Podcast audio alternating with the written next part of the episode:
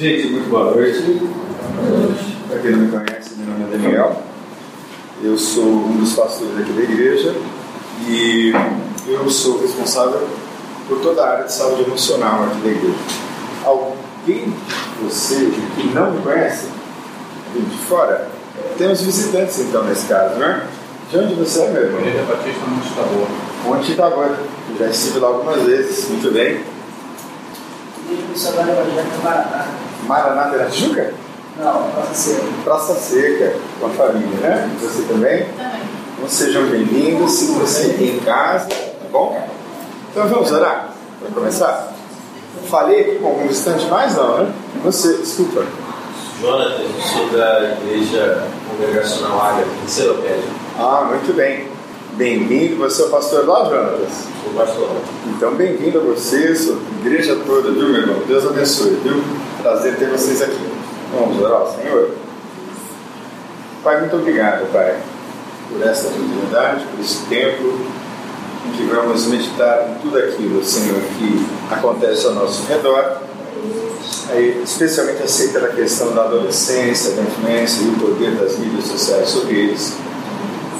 Portanto, nós pedimos que através do conhecimento o Senhor amplie, Deus, a nossa percepção, a nossa sensibilidade e também nos ajude, Deus, a sermos ah, obreiros, servos, pais, educadores, cada vez mais capacitados e habilitados para lidar com as questões de alta complexidade que envolvem essa fase do desenvolvimento. E se nós pedimos, Deus, que o Senhor nos unja com graça, com a graça do conhecimento. Em nome de Jesus nós oramos. Amém. Ah, eu sei que vocês ah, têm ouvido falar desse jogo chamado Baleia Azul e da influência e da repercussão que esse jogo teve sobre alguns adolescentes e alguns pré-adolescentes. Mas antes de falar sobre o jogo propriamente dito, eu gostaria de falar sobre a adolescência. Eu gostaria que você compreendesse o que é a adolescência. Então, uma definição interessante de adolescência tem, ah, refere-se às transformações de natureza ou de ordem psicossocial. O que é isso?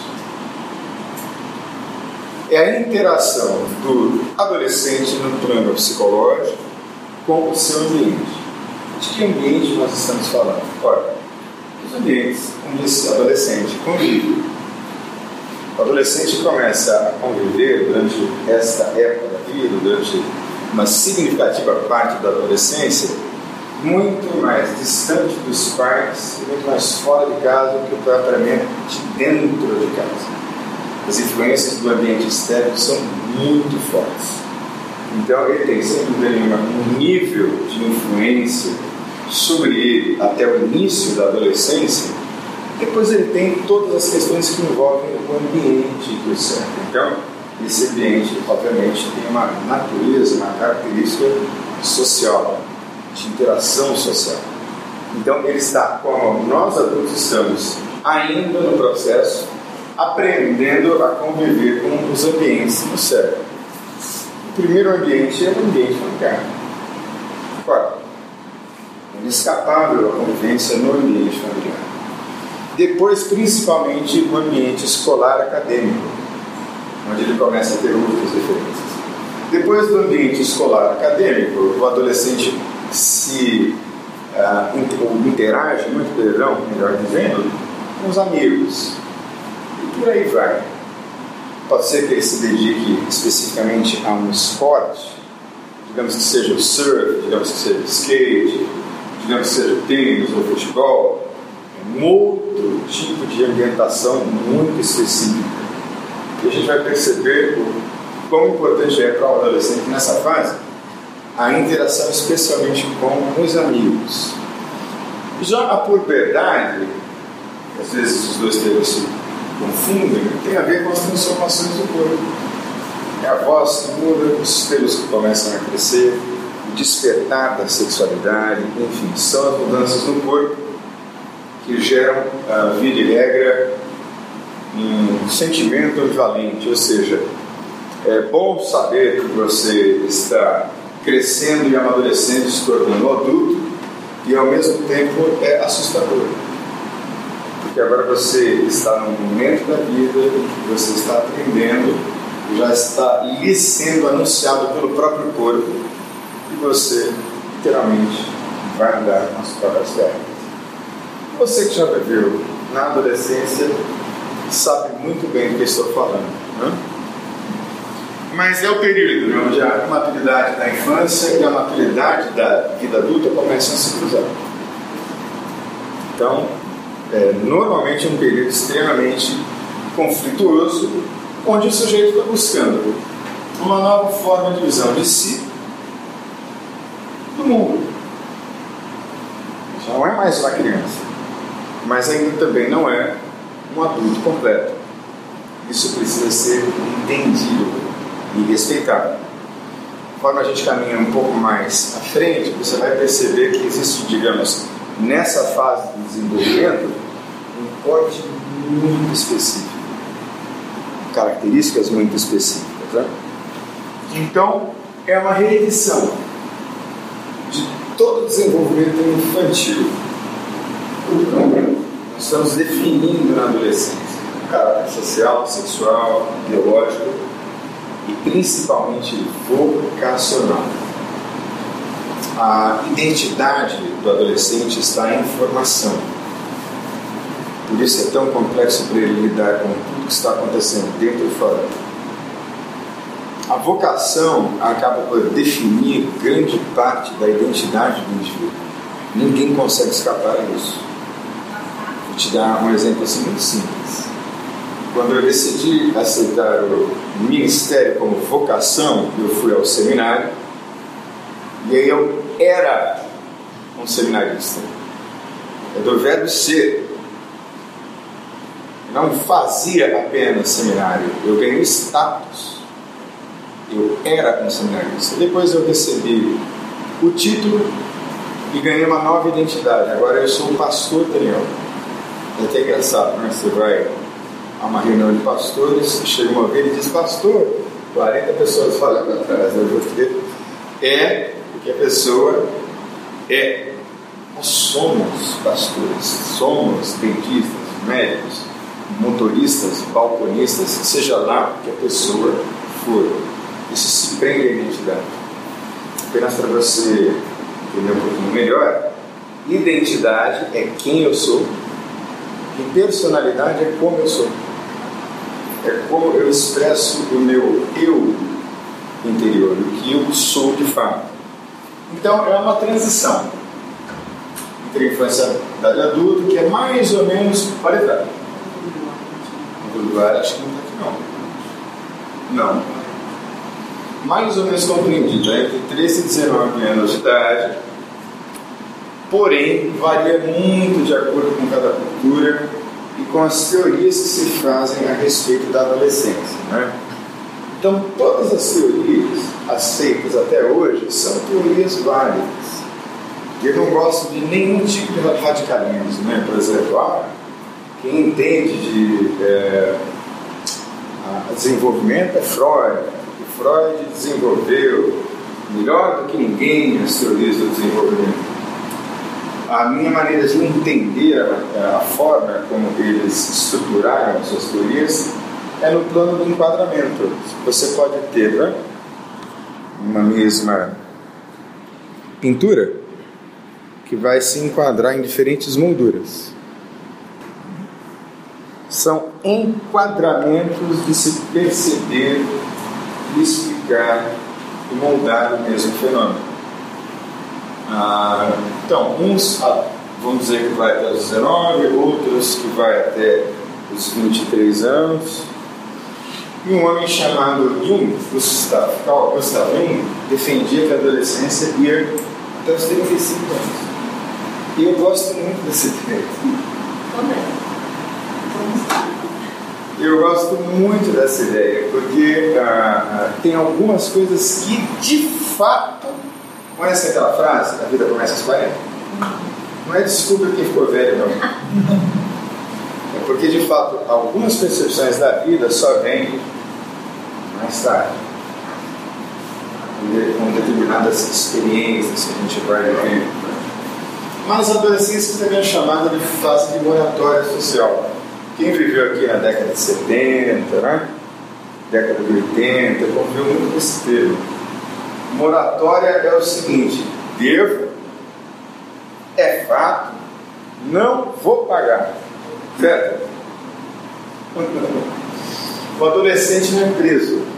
O adolescente menor, ele é apreendido.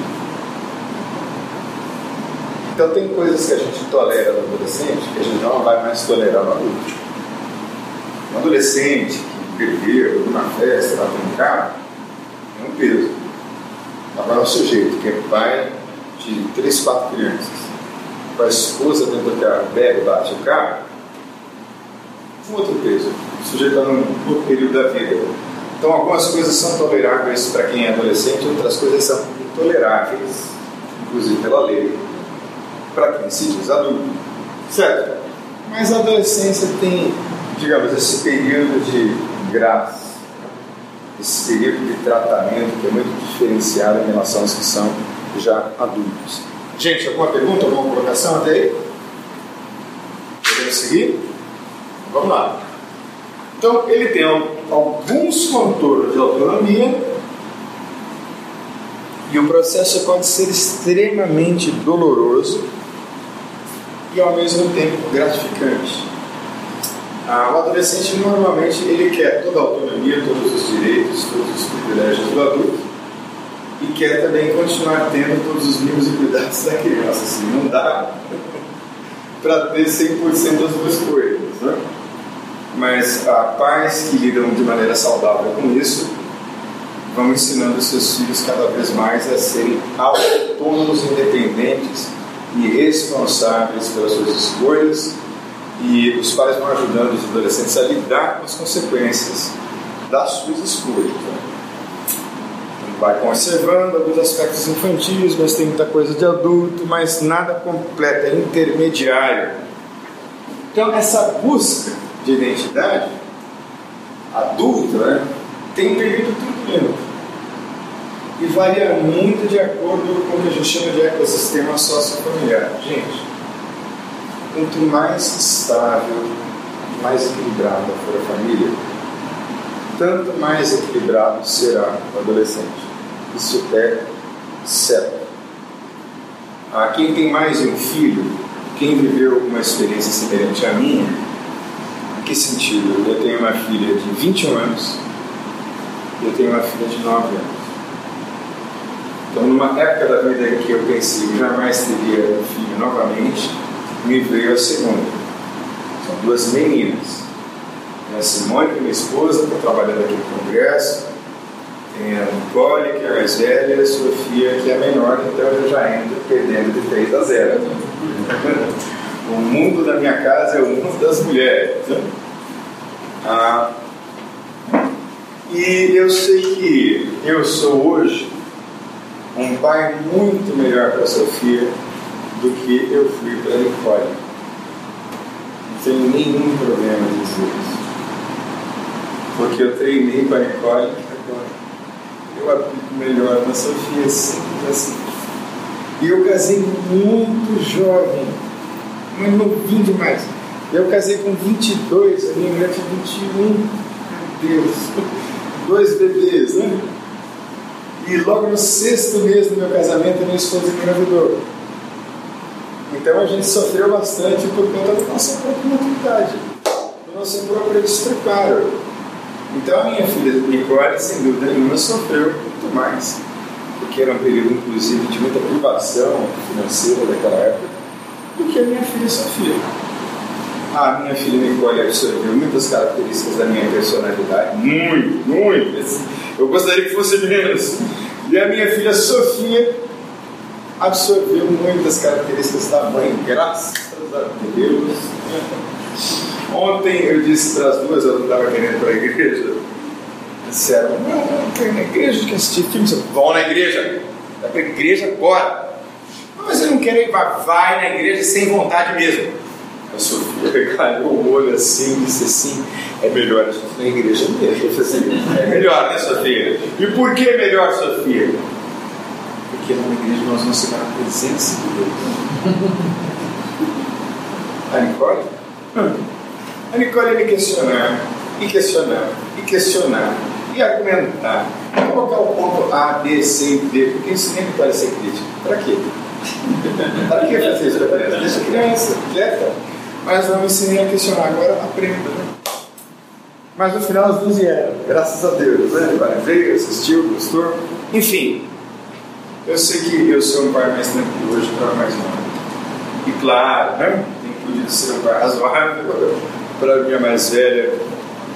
E a gente vai aprendendo devagarinho que o que importa mesmo, mesmo, mesmo, é que os nossos filhos saibam que eles são amados e serão amados em qualquer tempo e circunstância da vida. Dizer que você ama seu filho não significa que você vai quebrar o galho dele e que você vai isentar de lidar com as grandes questões da vida. Significa a mesma coisa. Significa que você o ama e estará lá para ele onde quer que ele esteja, o que quer, que quer que aconteça. Mas, quanto mais equilibrado, melhor. Né? Então, essa crise da adolescência, será que a adolescência é mesmo sinônimo de crise, né? É uma ampla e profunda desestruturação de todos os níveis da personalidade. Muito comum um adolescente, por exemplo, dizer: ah, o pai do fulano é que é legal, a família do fulano que é normal isso. Engula a frustração porque vai passar.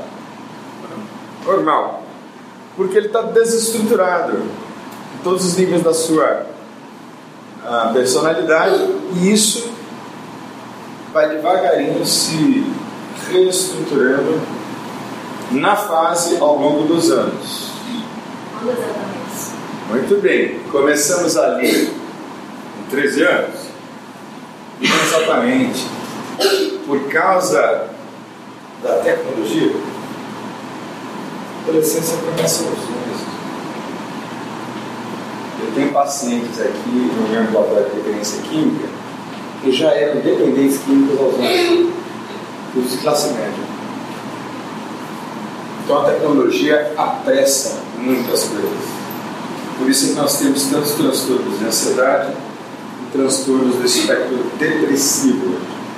É a influência nociva da tecnologia. Uma geração, na minha época, eu sou de 1971, ela demorava entre 30, 35 anos para se formar na outra. Hoje, a cada 10 anos você tem uma nova geração. A mudança cultural é muito mais rápida. Ela acontece com muito mais velocidade, graças à tecnologia. Hoje a gente sabe em tempo real. Eu me lembro que em 1999 nós tivemos a guerra do Kosovo. Quem é que se lembra? A Bósnia, Herzegovina e pela primeira vez nós assistimos chocados à guerra em tempo real. Quem é que se lembra disso? Transmitida ao vivo. Foi um dos marcos transição dessa nossa era. E o eixo central dessa reestruturação, elaboração de lutos, três grandes perdas desse período evolutivo e aqui nós estamos falando da psicanálise. Evolutivo em que sentido? Nós, perdão, nós estamos em evolução. Desenvolvimento é uma evolução contínua. A velhice, a dita terceira idade, é um período evolutivo, é um período de desenvolvimento, tanto quanto os anteriores. Então, é uma tarefa difícil, mas muito importante, a da reinvenção de si mesmo na velhice. Se você não se preparar e não se planejar bem para o que você fará da vida com você na sua velhice, vai restar o tédio e depois a doença. Mesmo com a aposentadoria fantástica que você vai receber do governo brasileiro. Mesmo com aquela aposentadoria assim dá para você comprar um navio por mês, né? Mas tem três grandes perdas três grandes lutos que se faz na adolescência. O que é luto?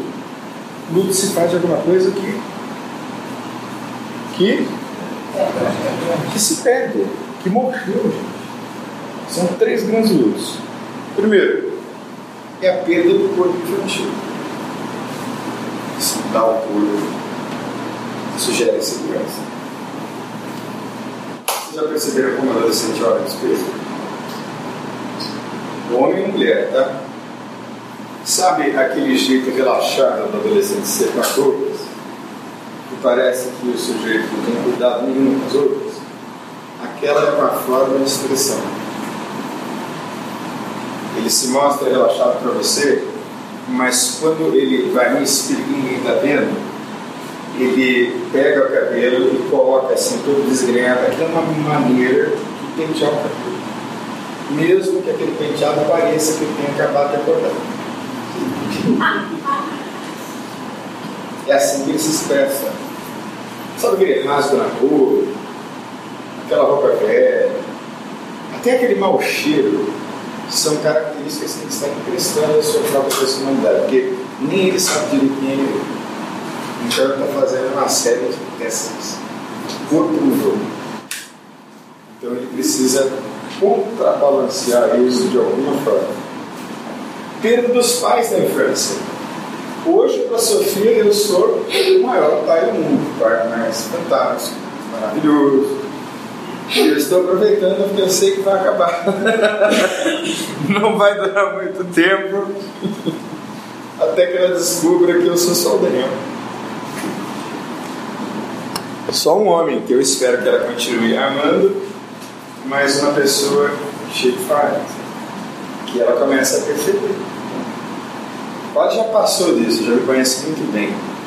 E o nosso desafio é que nós mantenhamos uma coerência vida de modo tal que os nossos filhos continuem nos admirando e nos respeitando, apesar das nossas falhas. Né? Isso tem a ver com ética, tem a ver com vida íntegra, tem a ver com coerência do que se diz e do que se faz. O adolescente faz muita leitura das nossas atitudes e menos dos nossos discursos.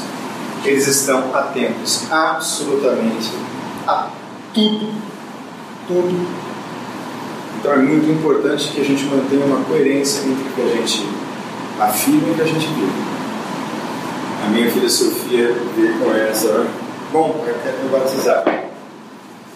E aí eu perguntei, mas por que você quer se batizar, filha? Não, é porque se eu me batizar, eu vou ganhar um tia. É, eu vou ser a secretária da tia. Mas é só por isso, Sofia? Não, A gente só pode se batizar quando a gente receber Jesus no coração. Ah, muito bem. Ah, pai, tem mais uma coisa. O quê? Eu vou ser esposa de pastor. Não! Não, minha filha, por favor, pensa outra coisa. Pode ser uma vocação, né? Vamos ver. É mas eu fiquei feliz porque para ela, vendo a minha esposa, ser uma esposa de pastor não é ruim.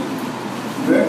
A gente sabe que é horrível, mas ela, ela acha que é maravilhoso. Brincadeira, gente, assim, eu vou fazer, ficar muito feliz se a minha filha decidir né, ser uma missionária, casar com um homem de Deus, eu muito feliz. Minha filha está entregue ao Senhor. Né? Mas os pais perdem aquela preponderância, aquela importância. Né?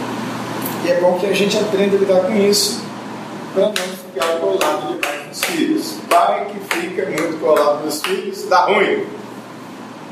Minha vida são meus filhos. Quando eu ouço esse tipo de coisa, eu fico até arrupiado. A sua vida não são seus filhos. Seus filhos vão embora de casa. Você vai entrar numa síndrome chamada Síndrome do Ninho Vazio. Porque eles vão voar. E se eles para outro país, vão ligar de vez em quando. E vão dizer: tá tudo bem, tá tudo bem, maravilha, maravilha. Tipo, tchau. Você vai viver com sua esposa, com seu esposo. A Bíblia diz: deixará o homem seu pai, sua mãe se unirão a sua mulher, os dois serão. O texto hebraico é um pouco mais radical do que isso, tá? A língua portuguesa atenuou e disse deixará. O hebraico diz abandonará. Para sair mesmo, para ver um forte, forte, para que cada qual construa e viva a sua própria vida. Para ficar muito colado, Não é bom. Porque os filhos precisam andar e voar com as próprias asas e pernas. Né? Então tem a perda do corpo, tem aquela quebra da fantasia de que o pai e a mãe são perfeitíssimos. Isso é quebrado. Lógico, né? Se você aqui e aqui, né? nessa fase de transição, tem, por exemplo, vamos citar um exemplo assim grotesco, né? Um pai alcoólatra violento, por exemplo. Essa imagem paterna, esse luto, ele é feito em uma fase muito mais precoce no desenvolvimento. Então a criança pode apresentar problemas na juventude, na adolescência, mais fortes. Por exemplo, uma menina que o tempo todo né, fica com um, fica com outro, fica com um, fica com outro, fica com um, fica com outro, vários relacionamentos. Muito provavelmente uma menina que não teve uma boa presença de figura paterna a um ponto de influenciá-la e amá-la suficientemente. fato. Então, a figura paterna e a figura materna precisam estar presentes na intensidade e no tempo necessários para influenciar aquele ser humano. Né? Muito bem. E perda da identidade do papel sócio-familiar infantil. Né? Ela já não quer mais ser aquela criancinha. Minha filha, eu sempre gosto de dar exemplos de, da minha casa, né? Eu estou com mais de nove. Tem alguns vestidinhos para meu desespero que ela já não quer mais usar. Ela fala, pai, esse vestidinho não, pai. Eu falei assim, ai meu Deus, vai começar tudo de novo, né? Já está entrando assim nas lojinhas de roupa, não, deixa que eu escolho.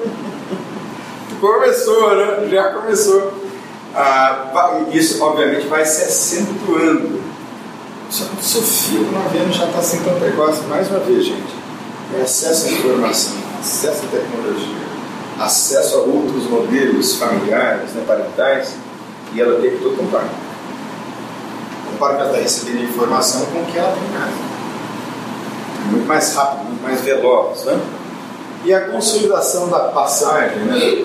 Pensamento concreto para o abstrato, que começa ali pelo nono e pelo décimo ano. O que é pensamento concreto e pensamento abstrato?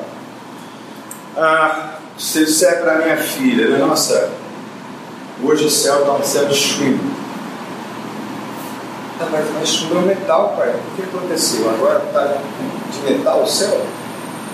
Porque o pensamento é concreto, né? Ela não consegue entender que é uma metáfora. Na verdade, eu estou dizendo que está nublado, frio, assim. Dos 10 em diante, ela já consegue entender. Metáfora. E isso fica absurdamente expansivo na adolescência. Você com a adolescência, às vezes, tem uma, um corte assim, de fantasia muito forte, a gente vai ver isso um pouquinho mais à frente, tá bom? E tem ah, dois autores, eh, que é a Vera Studio Nobel, né, a linda Vera Studio Nobel, Maurício Nobel, que sintetizaram, entre aspas, aí, toda a sintomatologia que são muito característicos dessa fase. E eles disseram que são um conjunto de sintomas, porque parece que de fato a adolescência é um adolescer alguns comportamentos são realmente muito estranhos. Chegam a um ponto que a gente diz: Meu Deus, quem é essa criança? Quem é essa pessoa? Meu Deus, é tão carinhoso. Agora está bom. Agressivo, o que está acontecendo? Toda agressividade, toda resposta agressiva, normalmente tem raiz em uma emoção humana, que é o medo. A agressividade é uma resposta ao medo, nas suas mais variadas expressões. Pode ser uma resposta a uma expressão patológica do medo que nós conhecemos como ansiedade. A ansiedade é a expressão patológica do medo. O medo é importante, porque o medo me ajuda a medir limites. Por exemplo, eu não vou pular para a janela porque eu sei que eu vou quebrar os meus pés para ser Então eu vou, assim, lógico, é absurdo, ridículo isso, mas é um exemplo para você aplicar em todos os outros níveis da vida. Eu desço pelas escadas. Porque eu avalio riscos o tempo todo. E o que me possibilita a avaliação de riscos é essa emoção humana básica, que é o medo. Importante. Né? Então, é um conjunto de características universais e peculiares que estabelece a identidade pessoal, ou seja, quem, afinal das contas, eu sou. Então, isso varia muito né, de pessoa para pessoa, de cultura para cultura, e, claro, a identidade é uma coisa única, gente. Não tem nenhuma íris. Sabe o que é íris, né?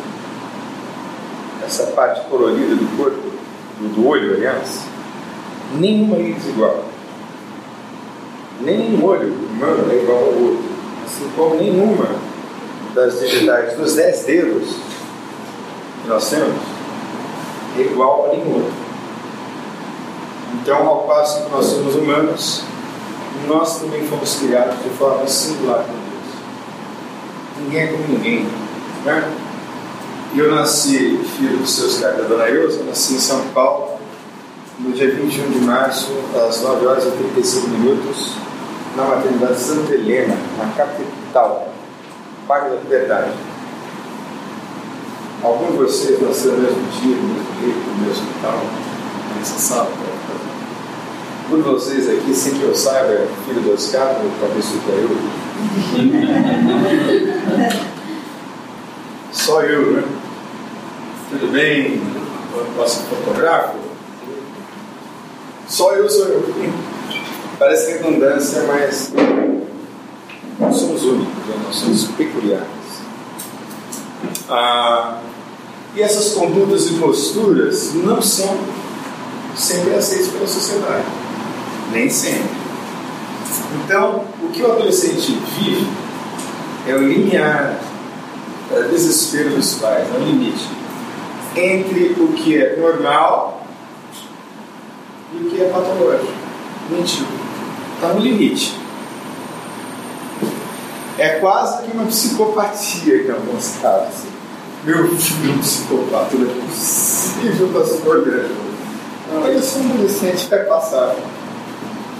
Mas pode sim significar uma grande crise, tá? uma grande. Então, esses autores, né, eles vão dizer que a adolescência é uma patologia normal.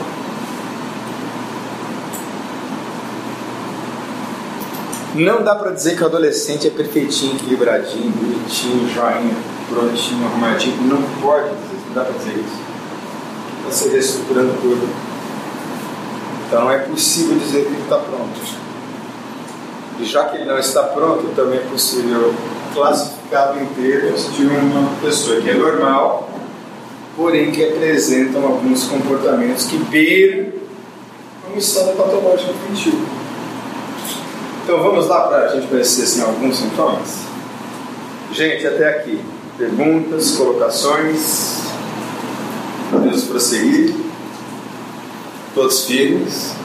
Aliás, quantos de vocês têm filhos adolescentes? Quantos de vocês têm filhos que estão próximos, ou alguém que está próximo de adolescente, lida com adolescente? Não se assuste, a chega lá. Primeiro, a busca de si mesmo e a busca da identidade. Por que, que adolescente gosta de selfie? Porque cada selfie é diferente da outra. Um ângulo diferente. Já viram que o adolescente adora fazer assim, ó. Tirar foto. Especialmente as meninas. Você sabe por que não? Não. Porque parece mais magro. Porque a foto engorda a gente. Porque fica mais magro.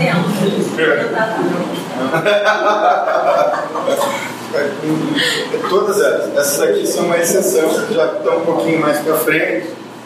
Mas cada selfie é diferente da outra. Então no Facebook só haverão as melhores fotos. Que eles vão selecionando as melhores. Né? Normal. Esse texto, essa palavra selfie, vem de self, vem de eu. Eu gosto muito da palavra inglesa para self, né? para personalidade. Né? É myself, para eu, né? na verdade. O meu eu. Você, é uma redundância importante, é meu eu.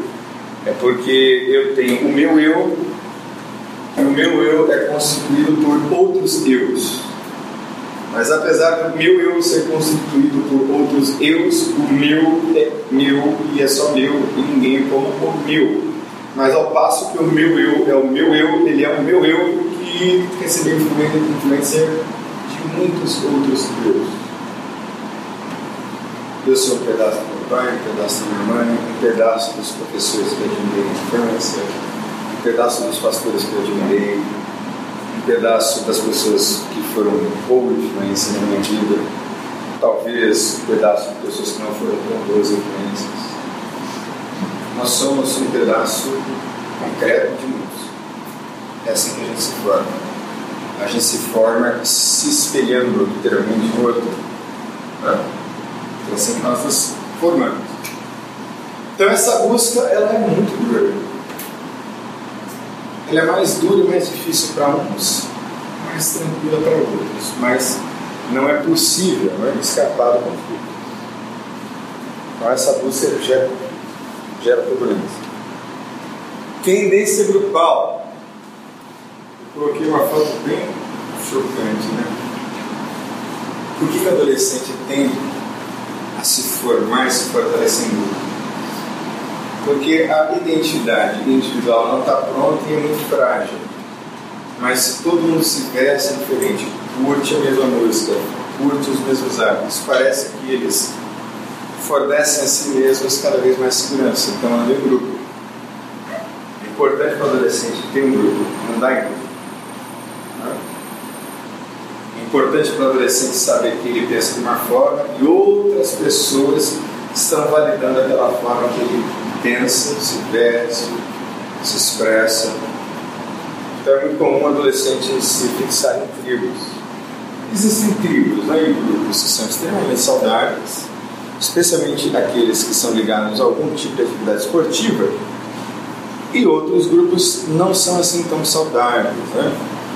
Hoje é muito comum ah, o atendimento de adolescentes que jogam muito jogos de computador e já não saem mais de casa, não tem mais essa necessidade. Quantos conhecem adolescentes assim, jovens assim? Presos em casa.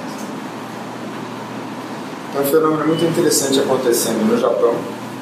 Não sei quantos de vocês assistiram um documentário A Sexualidade no Japão, no Globo News. Quem assistiu? Alguém que assistiu? No Japão existe hoje um número de 30% menos casamentos a cada ano. Porque os jovens adolescentes e jovens e adolescentes japoneses perderam a habilidade social do flerte, da paquera, do romance. Existem casais no Japão que passam tranquilamente e não têm nenhum interesse em sexo ficam três, quatro anos sem ter uma relação sexual. E moram junto como marido e mulher e isso é tranquilo entre eles. Perderam essa habilidade. E os jovens e adolescentes lá hoje, o Japão é o país hoje que mais produz pornografia no mundo. Mas é um tipo muito peculiar de pornografia. É a pornografia dos super-humanos. É a pornografia dos heróis de videogames. As meninas são super mulheres, que têm super poderes, são super humanas e aparecem nas cenas dos desenhos, dos filmes, das revistas, de mangá erótico.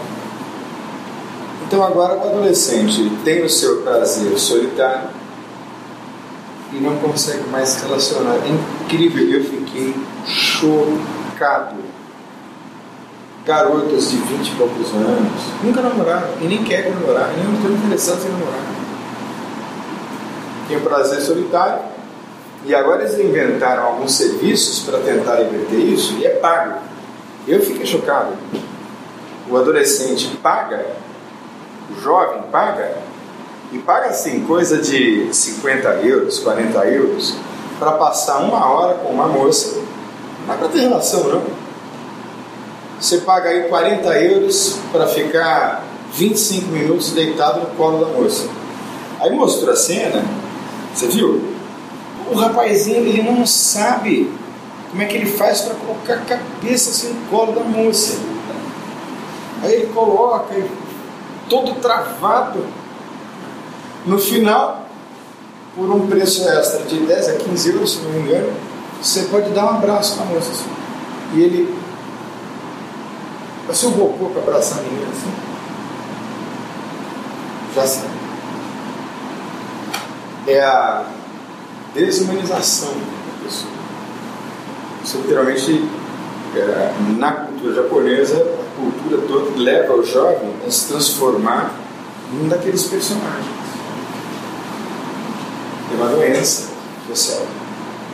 Semana foi lançado para mim lá sobre as mulheres bonecas que escolheram para casa, consideradas como esposas, mas só para não dormir sozinho na cama, apareceram umas fotos, eles abraçados nas bonecas.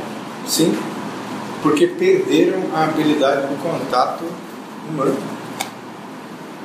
Eu fiquei chocado estarrecido com o que está acontecendo no Japão. Bonecas que imitam seres humanos.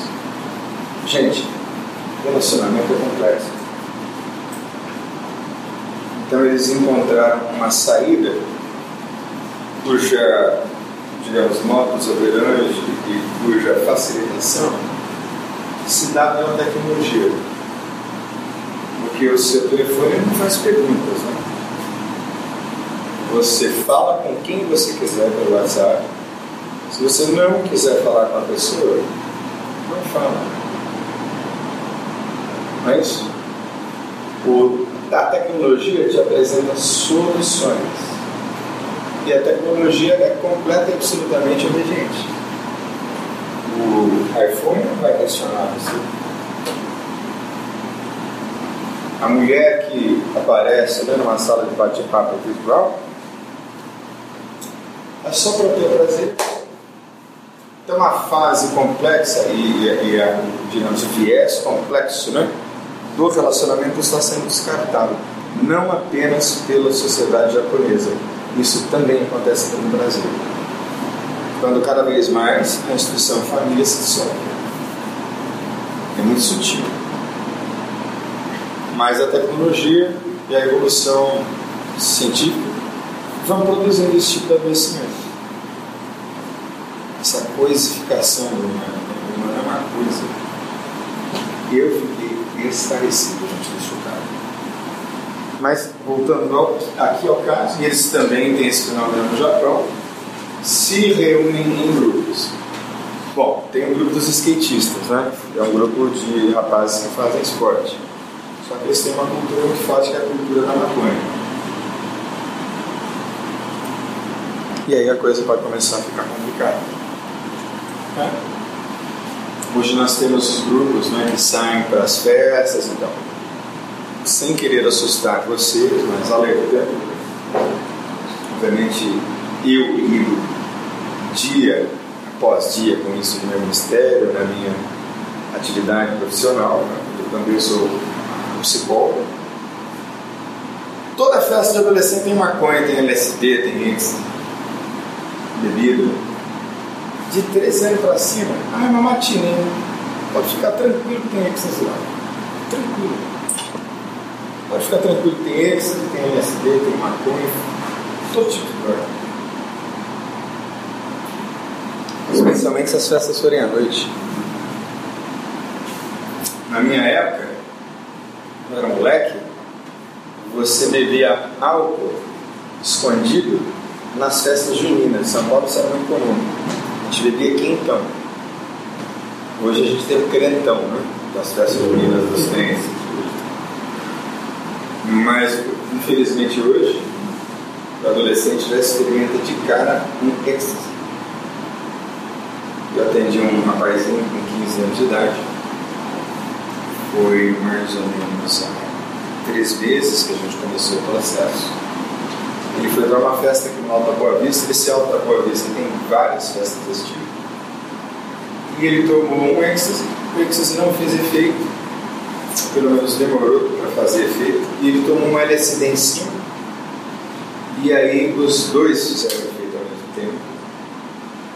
Bom, o resultado é que as, por volta das 8 da manhã, ele estava completamente sem roupas. E ele só conseguiu ter um lampejo de lucidez e pediu para alguém telefonar para o pai dele, para o pai dele vir buscá-lo. Ele estava completamente nu no vista. Completamente sem. Um bom rapaz, estuda aqui numa das melhores escolas de recreio, completamente alucinado por ele ter perdido a vida dele. Fizeram a ligação para o pai dele e levaram o telefone dele, que era um desses iPhone dos mais novos, levaram embora o telefone. Mas adolescente tem muito disso. Se cola a grupos. Então é preciso investigar que tipo de grupo o adolescente está se vinculando. Que grupo é esse? Por isso é a igreja é tão importante, né, gente? Quando o adolescente se vincula a um, grupo, por exemplo, de uma célula, quando ele se vincula a um grupo de missões da igreja, já vê como isso é importante, né? A necessidade grande, forte de fantasiar e de intelectualizar, né? Os filmes uh, que mais venderam ultimamente não foram né, necessariamente aqueles que ah, receberam um bastante, né? A série Harry Potter faturou milhões, milhões, milhões de dólares. Por quê? Porque o, a escritora J.K. Rowling e os produtores sabem que essa fase é a fase da fantasia, da intelectualização. Por isso esses filmes vendem tanto. Nós tivemos aqui a série Twilight, né, que é. Essa, esqueci o nome em português, como chama? Crepúsculo. Crepúsculo. Vendeu demais também, né? Tem uma trama, né? Entre o vampiro e um menino lobo, que é o meio lobisomem, né? e uma menina que é humana, só humana, né? que depois se transforma em vampiro também, enfim, toda essa trama, por isso que vende demais. Então o adolescente fantasia, intelectualiza, por isso que parece que sabe tudo. Isso eu sei, isso eu já li. Isso aqui é a droga mais difícil, eu sou especialista em tratamento de doença química também, né? então a droga mais difícil de tratar é a maconha porque eles vão municiados né, de tantos argumentos, e infelizmente são argumentos falsos, devagarinho você vai quebrando do ponto de vista científico toda uma argumentação que foi construída e foi inclusive pesquisada para justificar o uso de maconha. É uma droga muito difícil de tratar, mas a adolescência há uma necessidade grande né, de intelectualizar, de fantasiar. Crises religiosas. O que acontece aqui? Ou o adolescente se converte mesmo e fica extremamente radical na igreja, então ele pode transformar no ateu. Ele intelectualiza, encontra lá os seus argumentos, fantasia e toma uma decisão. O que acontece é o seguinte: você pode ter um adolescente extremamente ligado a Deus, que vai para a juventude, vai para a faculdade, se distancia de Deus. Você pode ter um posto. Você pode ter um adolescente que se desviou aqui e que mais tarde teve uma experiência com Deus. As duas coisas podem. Certo? Então é uma fase de crise religiosa ele vai questionar a Deus. Alguém aqui já teve alguma crise de fé? Seja sincero. Teve essa dificuldade para crer? Na adolescência. Quando eu já me desviei. Não é? O adolescente é altamente questionador. Saber lidar com isso. às vezes pode se tornar agressivo na maneira como ele questiona a fé. Que saber manejar, conduzir. Síndrome atemporal. O que é isso? Menino, a aula começa às 7 horas, vamos, mas é 6h40 ainda. O adolescente não tem a mesma percepção de tempo que um adulto tem. Porque o adolescente é eterno. O adolescente nunca vai morrer, certo? Não é? A gente já tem mais ou menos a certeza que a gente vai morrer, né? o adolescente não. Ele acha que morte é coisa que acontece com os outros. Só que na verdade, ah, essa ideia de morte, essa história de morte, vou viver para sempre. Então o adolescente tem tempo para tudo. Ele parece que é um defeito do caráter dele, né? Não é. A adolescência é muito simples. Isso, levando. Ó, oh, mas não vai sair daqui, só tem que levantar. Haja paciência. Todos os dias você será responsável durante um bom tempo para que ele se levante se discipline, né? Você, ah, vou falar rapidinho disso. Ah, nós temos uma. Não dá para desenhar agora, a gente vai gastar muito tempo. Mas nós temos três níveis cerebrais. Né? O primeiro nível é o chamado cérebro reptiliano, que é bem aqui na base do cérebro, né? onde a gente tem a área, digamos, mais instintiva do cérebro. Você tem os instintos para fome, para alimentação e para sexualidade. No meio, você tem o hipocampo, que é onde nós temos as nossas memórias e a nossa emoção, todos os nossos registros. Né? E aqui em cima, literalmente aqui em cima, no córtex pré-frontal, nós temos a estrutura cerebral mais complexa que é responsável por planejamento, é responsável por avaliação de riscos, é responsável por controle dos impulsos, no adolescente, essa região não está completamente formada. Só fica pronta entre os 20 e 23 anos. Já ouviu falar do dente do siso? Já ouviu falar? Depois nasce o dente do siso, siso significa juízo, né? Aí a pessoa né, amadureceu. É folclore só? Não é só folclore, né? É que os dentistas, os neurocientistas descobriram que o cérebro só amadurece entre o 20 e o 23 ano. Então é natural que o adolescente goste de esporte radical. Porque ele literalmente sabe ou não sabe que ele pode quebrar a cabeça dessa. Não é? Um adolescente que morava na frente da nossa casa, na ilha, ele gostava muito de skate e tal. Um menino como outro qualquer. E aí ele foi numa dessas é, é, pistas, ele fez uma manobra bateu com o pescoço e ficou paraplégico. Uma fatalidade. Mas o adolescente gosta dos esportes radicais porque ele não mede direito, não avalia direito isso. Por isso é que ele precisa de um adulto para ser esse córtex pré-frontal para ele. Isso aqui não. Deixa chorar, deixa reclamar. Isso aqui não, não pode, não agora, não vai não quero, não vou deixar, mas a frente vai te agradecer. Aqui começa a despertar para a sexualidade, muito forte. A sexualidade começa a ser estruturada na adolescência. O adolescente também apresenta né, uma atitude social reivindicatória, né? questiona tudo, questiona o sistema, questiona tudo e todos. Mas ao mesmo tempo, ele apresenta uma conduta contraditória. Você não pode exigir que o adolescente seja um adulto, ele não é adulto. Ele pode até ter um discursinho assim, ó, prontinho adulto. Mas ele não é adulto. Em outras palavras, o adolescente não se garante. Era como meu pai me dizia, né? Olha só, nem as suas cuecas você compra a cueca está usando ele, eu comprei. E é a verdade. Né? Então quem tem que saber disso somos nós. Ele não se garante.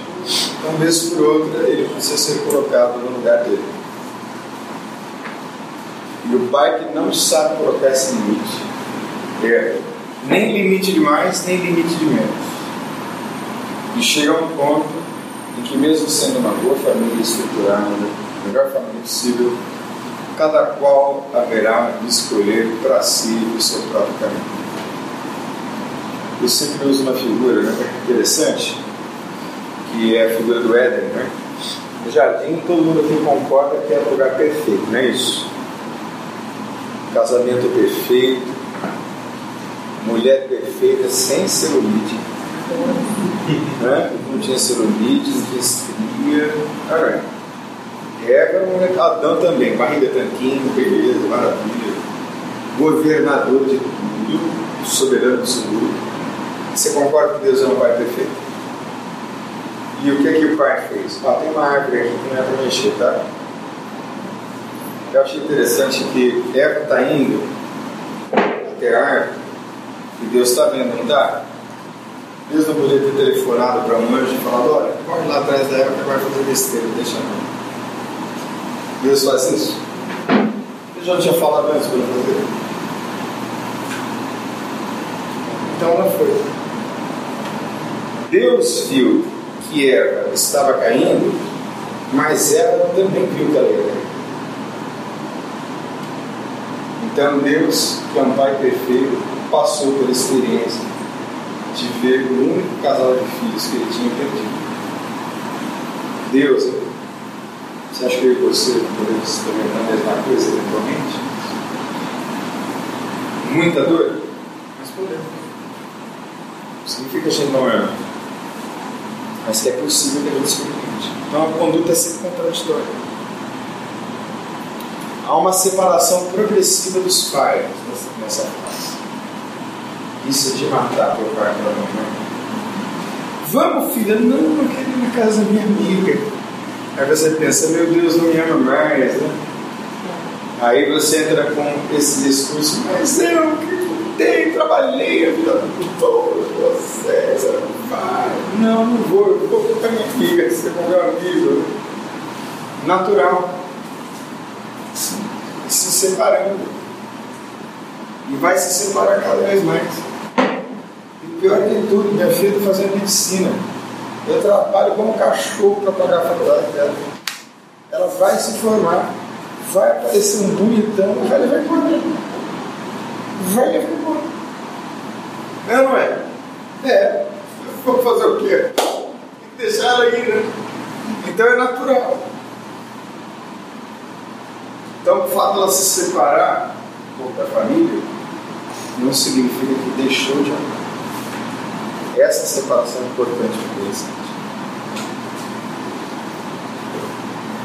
Constantes flutuações de humor, né? parece um bipolar, né? Feliz está feliz, está triste, feliz, está triste, natural. Aliás, a, essa preguiça né, que o adolescente sente tem muito a ver também com uma profusão enorme de hormônios, né? São muitos hormônios do crescimento, então o hormônio do crescimento dá sono mesmo o osso precisa de descanso para crescer. Então não é mau caratismo, sem vergonhice, preguiça. Tem que saber lidar bem com isso. Né? Deixa eu dormir, quando for a hora de acordar, acorda para fazer as coisas, enfim. Então, então o adolescente faz três exigências de liberdade. A primeira delas é a exigência nas saídas e nos horários. Quem tem filho adolescente sabe o que eu estou falando. TDAH. TDAH, então é beleza, né? Balada. Eu atendo um bom menino, um bom rapaz, e ele é TDAH, grave. Toma uma série de medicamentos e tal. E o TDAH, assim como outras patologias, né? Ele tem o que a gente chama de disfunção executiva, ele o córtex pré-frontal. Né? Não sei se o médico chegou a falar alguma coisa sobre isso e tal. Não consegue controlar o impulso. Então o TDAH está muito mais propenso, por exemplo, ao que ele é mau caráter. Mal menino, não é nada disso. É porque ele não controla o impulso, não avalia risco, ele vai. Então estava na festa, todos os amiguinhos dele na festa, na festa junina, Nenhum amiguinho dele bebeu. Mas ele foi bebeu dois copos de vodka com Gatorade. Os meninos falam como? Com energético. Não beba, você está fazendo isso. E aí ele bebeu, passou mal, tudo, pegou, era uma inteira desesperada no corpo. Por que você fez isso? Não sei. Ele não sabe o que foi. E foi bom? Não, foi horrível. e você acha que você deve fazer isso novamente? Não, nunca mais. Ah. Desse jeito. E o menino é inteligente. Então ele não tem nenhum problema de cognição. Ele tem dificuldade de concentração e dificuldade de controlar o pulso. Tomar muito cuidado. Tem assim uma restrição maior quanto a locais onde eventualmente possa frequentar, uma restrição maior com relação às amizades. A segunda liberdade é de defender uma ideologia, seja ela qual for. Ah, eu atendi uma adolescente, ela era ah, altamente politizada, ela tinha só 15 anos, gente. mas era assim PT radical. E como ela conhecia todo mundo da história, fuçava, meu Deus do céu, ela citava políticos que eu conhecia na história, revolucionários, e não sei o que e tal. Eu tinha que correr atrás para, na clínica com ela, discutir política. Primeiro discutir, discutir muito bem. Falava sobre Karl Marx, altamente ideologizado. Tem maconha, com um quadro depressivo que estruturando o transtorno de personalidade borderline, que é quando a pessoa é dominada por uma ideia de rejeição, ela se automutilava, se cortava, tomava remédios psiquiátricos gravíssimos e era ateia, não acreditava em Deus. Criado na igreja, fumava maconha, bebia, fumava cigarro. Uma clínica altamente desafiadora. E nas primeiras vezes, ela ia a cara amarrada, sem querer. Ainda mais porque eu era pastora, e que ela ficou com uma raiva em mim. Ia para me desafiar. E eu deixei. E aí eu fui ganhando a menina, devagarinho. Aí entrei na dela. Ela chegava, ela não perdia uma sessão. Chegava na hora e no, no consultório tinha um sofá, né? Era coisa que ela fazia, tirava, jogava lá as coisas dela pelo lado e deitava no sofá. E já começava a falar à vontade. Clínica com adolescente é assim. Esse meu hiperativo, às vezes ele dizia, eu vou dar uma saidinha. Aí ele dá uma saída, volta. Vamos indo. Bom, a menina voltou a Deus, voltou para a igreja, parou de fumar maconha, parou de se automutilar. Já quase que extinguiu a medicação que ela usa. Conseguiu um namoradinho bacana. Está fazendo direito. Ele aqui vai fazer ciências políticas, está fazendo direito. Ah, e eles vão casar. Então eu atravessei assim um bom tempo com ela. Né? Mas ela se uniu esses caras aqui, ó. Black Box. Passou.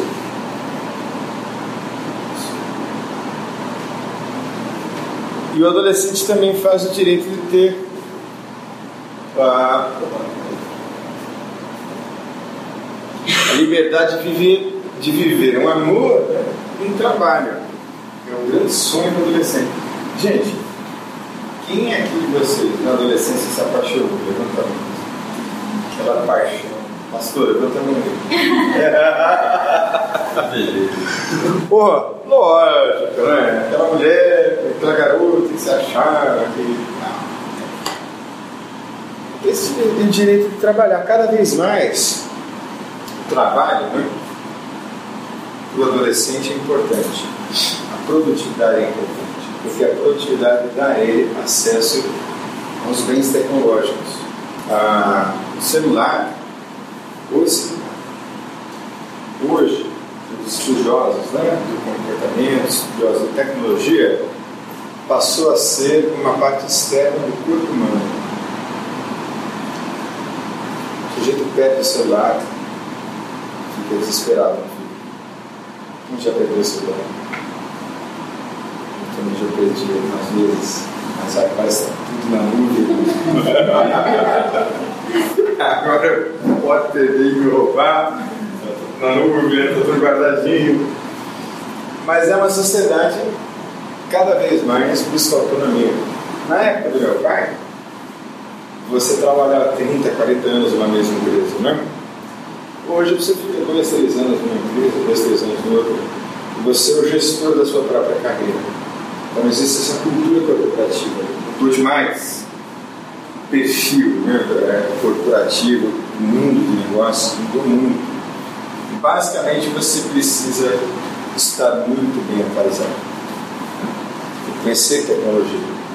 Quem não conhece tecnologia perdeu o ponto de perceber o mundo nos quais os filhos vivem. Você tem que conhecer o que é o Instagram, saber o que é Facebook, saber, e saber o que é Twitter,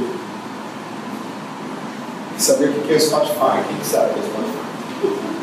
Quem conhece Spotify, saber isso tudo. Pois é. É uma loja virtual de música, tem tudo.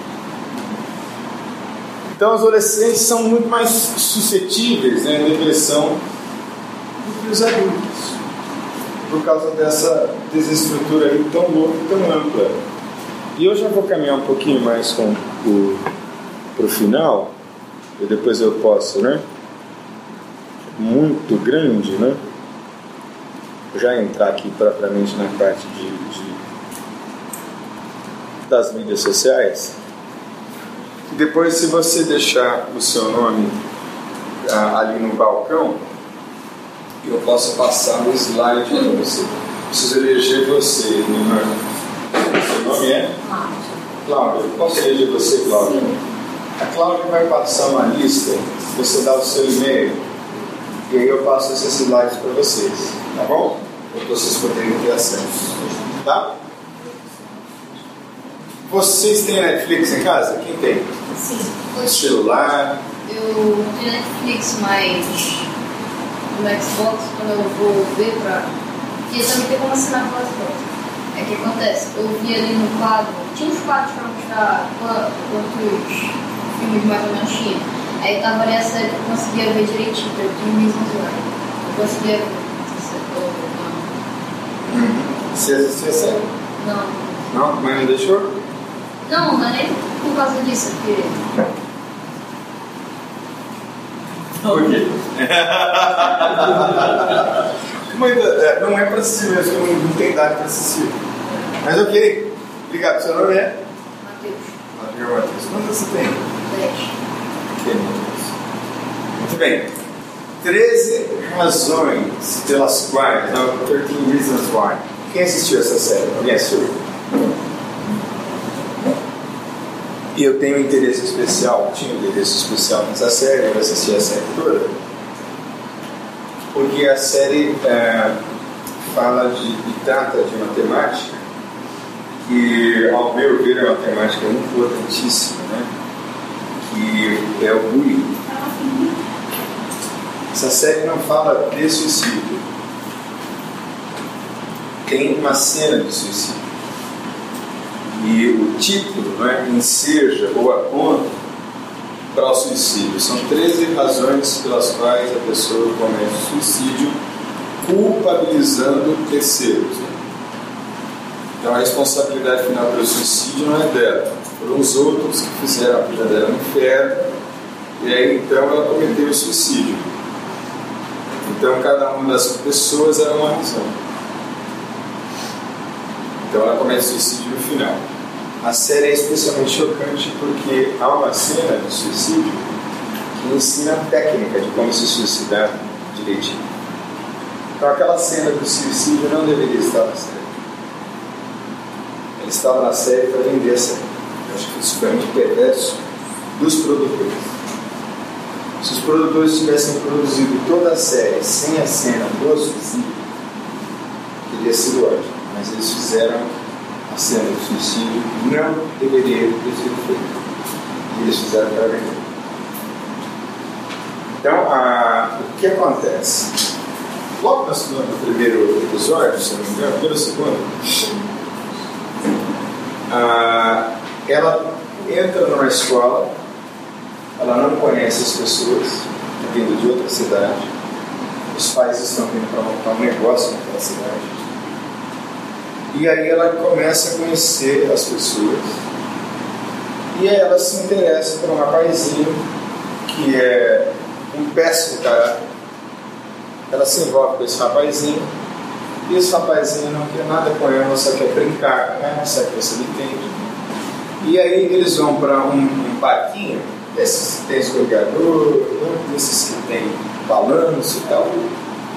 E ela sobe no escorregador, desce no escorregador, a saia dela levanta, naquele momento ele tira a foto e vem a foto das partes íntimas dela, cobertas pela calcinha, né? Ele consegue tirar a foto. Aí, como é muito próprio de adolescentes dessa idade do sexo masculino, ele pegou a foto e começou a mostrar para os amigos. E aí um dos amigos, que é, consegue ser mais idiota que ele, ele pega a foto e começa a passar a foto.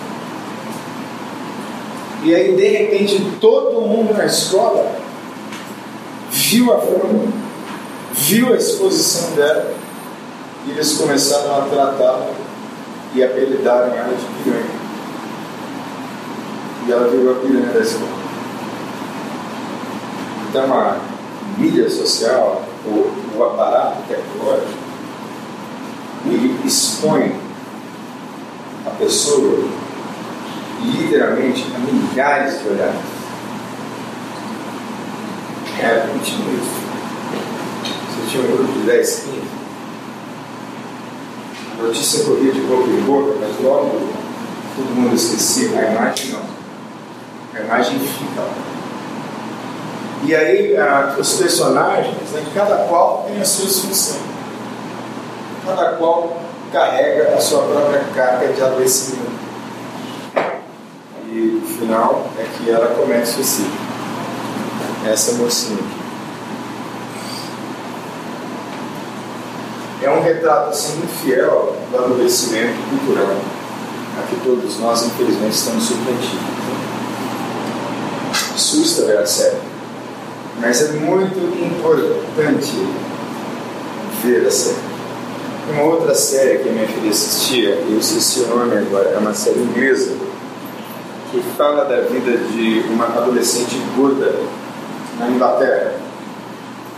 E eu assisti alguns episódios, essa aí eu não consegui assistir inteira ainda por falta de tempo. Mas fala assim da dificuldade da aceitação do próprio corpo. Gente, o que nós temos hoje de adolescentes com transtornos alimentares, com anorexia, com bulimia nervosa, é um número assim absurdo crianças que não, de, de adolescentes, aliás, que não aceitam o próprio corpo, não aceitam a própria imagem. Um número incrivelmente alto. Chegando até a baleia azul. Como é que um adolescente, como é que um jovem, uma criança, né, pode ser tão fortemente influenciado? Que a criança pode chegar a esse nível aqui de angústia? aconteceu para chegar nesse nível de adoecimento.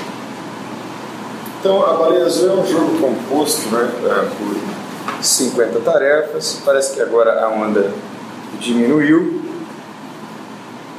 mas vai de tarefa em tarefa até a última tarefa que culmina no extermínio da própria vida.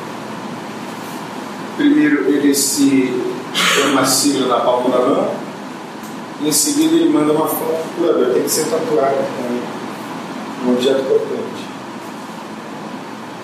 E aí ele vai assistindo a segunda tarefa, esse filme psicodélico terror, às 4h20 da manhã, mas não pode ser qualquer filme, curador indicará, lembrando que ele fala perguntas sobre as cenas, Depois ele quer saber se você realmente assistiu.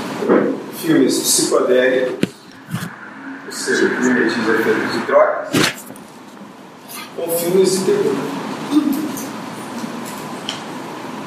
O que uma criança vai seguindo essas horas?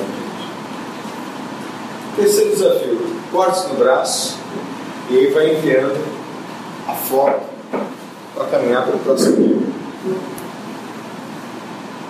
Desenhar uma baleia azul e enviar a foto para o curador. Tem que escrever sim na sua própria perna. E assim.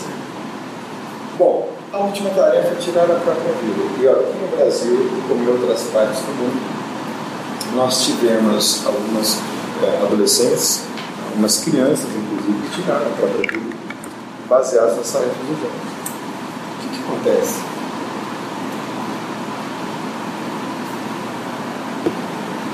Por que uma criança entra no violência? Faltando pai, está faltando mãe, gente. Simples. Isso aqui, ó.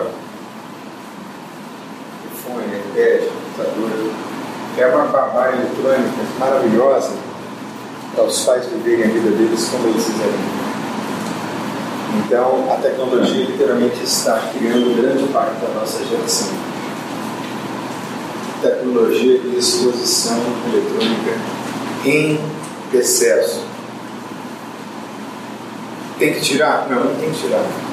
Mas tem que estabelecer limites. Tem que vigiar. Tem que policiar.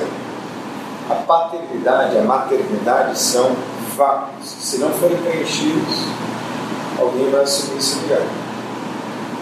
Pode ter certeza. E eu sempre digo assim que a grande tarefa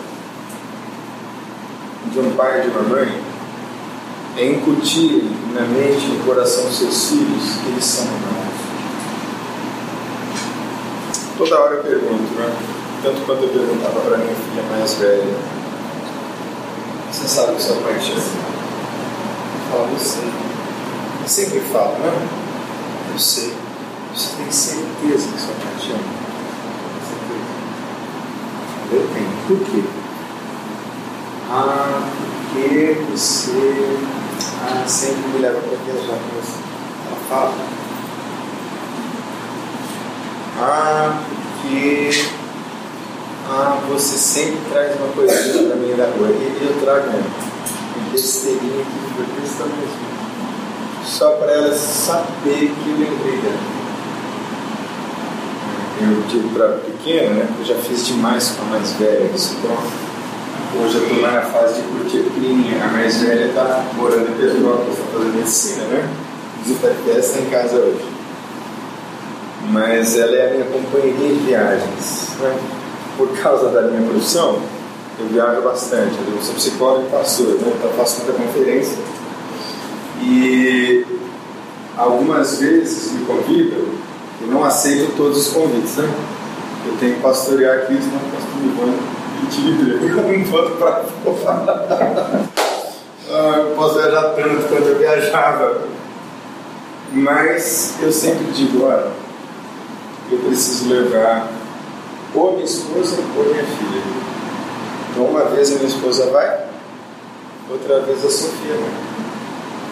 Quando dá, eu levo a Nicole.